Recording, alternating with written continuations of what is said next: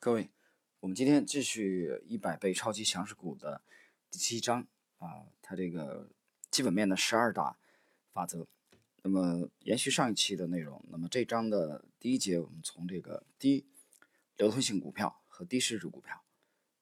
流通股是指上市公司发行的股份中可在公开市场交易的股份数量，它是决定动量交易者是否能够轻易将股价拉升至更高水平的重要决定性因素。公司内部人士不持有这些公共领域的股份。由于公司内部人士必须在美国证券交易委员会备案每一笔买卖股票的记录，他们所持有的股票不会每天都进入市场交易。一方面，如果你发现了一家市值五百亿美元的公司，并认为该公司的股价被低估了，则需要在一个漫长的周期内投入数十亿美元资金，才能让这样一只大盘股的股价缓慢上涨至目标价位。回想一下微软公司，该公司曾投入数十亿美元资金。营造买盘压力，即便如此，该公司的股价也不过才上涨了两三个百分点。另一方面，如果你手头有一只五美元的超级强势股，而流通股只有四百万股，那么你可能只需投入一百万美元，就能形成买盘压力，从而让股价上涨百分之二十以上。一旦对冲基金和动量交易者牢牢锁定这些低流通股，他们就会在不对市场造成干扰的情况下，巧妙地以低价逐渐加仓，通过持续增加买压。和谨慎的释放消息，他们就能够充分利用这些股票的低流通性，操纵股价，让其涨至目标价位。我们还应关注流通股数量与平均成立量之比，这一点同样至关重要。那些表现良好的股票的流通股数量通常在一千万股以下。根据我的经验，最具上涨动力的股票，其流通股多在四百万到八百万股。此外，我的大多数盈利股在启动上涨行情时，其市值都在一亿美元以下。呃，这里我们必须解释啊，它指的是第一是他个人的观点啊，第二，它针对的是美国股市啊。你比如说他说的这个流通股数量在四百万到八百万股，呃，其实现在对我们的 A 股而言，这个其实基本上没什么意义啊，因为这样的股票基本上不存在啊，在沪深主板基本上不存在这样的股票，所以这一节的内容。我们觉得只是象征性的啊，有参考意义。意义好了，下一节，IT 因子和超级题材，几乎每只超强势股都具备一个吸引新投资者的独特题材。那个题材要么是全行业的，要么是该公司持有的。如同生活中的其他事物一样，股票也需要一个 IT 因子，激发投资者的想象力、乐观情绪、狂热心理和炒作动力。留心观察新行业和创新产品，努力挖掘开发出新客户。新合作伙伴和拥有新发明、新技术，特别是拥有即将撬动整个行业的颠覆性技术的公司。新是一个神奇的词汇。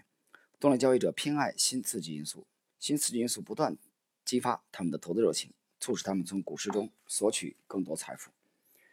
与新刺激因素相比，更重要的是在其他投资者找到它之前发现它。或许你已经找到了那颗钻石，而其他人根本还未留意到。情绪具有高度传染性。以下是一些持续多年的大热门题材：九九年互联网泡沫，两千年光纤题材，二零零一年九幺幺安保题材，二零零五年干细胞题材和各种生物科技股，二零零七年全球定位题材，二零零八年中国股题材，钾肥题材，石油、峰值论和航运公司股，零九年。煤炭超级循环周期，二零一一年石墨烯和云计算题材，二零一二年三 D 立体打印技术和大数据题材。呃，这个以上作者讲的是他这个法则当中的一个题材啊，讲一个题材，其实主要是指的这个市场跟风炒作的啊这种现象。但我这里边要讲，其实题材在全球的股市，无论哪个国家的股市，其实啊都存在这个现象。但是 A 股现在有一个问题啊，或者或者叫一个这个现象啊，这几年越发明显，尤其是一五年之后越发的明显，就是 A 股逐渐的在美股和港股化，什么意思？它的分化非常严重。呃，在上一周二，乐趣投资对我的采采访专访当中，我曾经这么提出来。那么大量的股票的边缘化，大量的股票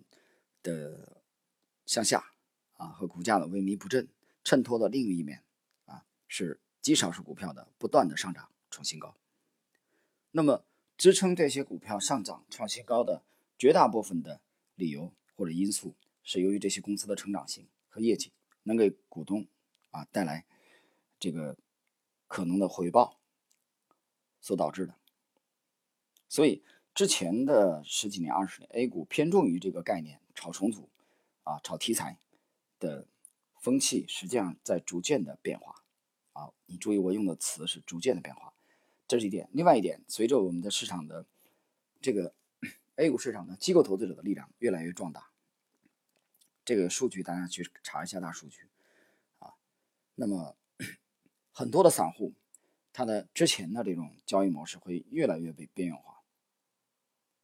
你去观察美国股市也是这样，去看美国股市最近的五十年，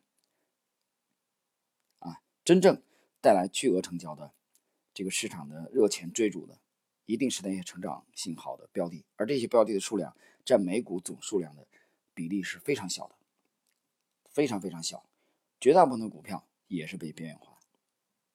所以这个现象，我讲的这个分化分化啊，一半海水一半火焰的这种现象，在 A 股已经开始出现了，所以我提醒各位要注意这个现象。好，我们看，呃。进入今天的内容的末尾啊，今天内容超级简短，他讲了十二条，我们看第十一条，行事保守的管理团队，那些有着持续上涨动能股票，其公司的管理团队和首席执行官往往在有关业绩的态度上较为谦虚。与低价股不同的是，超强势股的公司管理团队很少对重大事件进行预测，谨言慎行，让结果说话是他们一贯的风格。股市中充斥着各种超出预期的论调。如果一家小型上市公司的管理层声称，该公司市值不久将达到数十亿美元，或该公司将在一个数十亿美元的市场中占据啊百分之 X 的份额，那么你要做的就是赶快出手卖掉他的股票。同样道理，超级强势股的管理团队也不愿通过频繁发布消息来损害公司的声誉，他们只会发布一些严肃的新闻，如季度收益或对公司基本面有深远影响的重大发展事项。他们是认真的玩家。绝不会像普通公司一样发布一些无足轻重的消息。最后一点，啊，第十二条，简明而深刻的财务报告。超级强势股的季报应该简明易懂，让人印象深刻，即使普通投资者也能一目了然。正如投资法则一样，越简单越好。诸如某某公司宣布本季度收入增加百分之五十，每股收益增加百分之四百，这样的标题最能吸引华尔街的注意。有时候。一些公司会发布六个月、九个月或十二个月的合并报表。对于一只动力股而言，这些晦涩难懂的综合报表无异于死亡之吻。我就读过这样的报告，足足花了十分钟才弄明白这家公司的季度收益是多少。大多数投资者都不不会具备有这样的耐心。为了弄清楚一家公司最近的收益情况，就而拿着计算器深挖报告中的信息，他们只会放弃，然后将注意力转移到其他公司上。这些公司保守了一个小秘密。发布这种多个季度的合并报告，就是为了掩盖其毫无亮点的业绩表现，啊，他这一点我完全赞同。我们应该看到一份啊简明而深刻的财务报表，这是这个杰西·斯坦啊列举的基本面的十二大重要的因素。好，朋友们，我们今天这一节内容就到这里啊，在下一节我们将进入他列举的其他十二条啊次重要的基本面的分析。法则同样是第七章啊，第七章内容还挺长。好了，我们今天的这一集就到这里。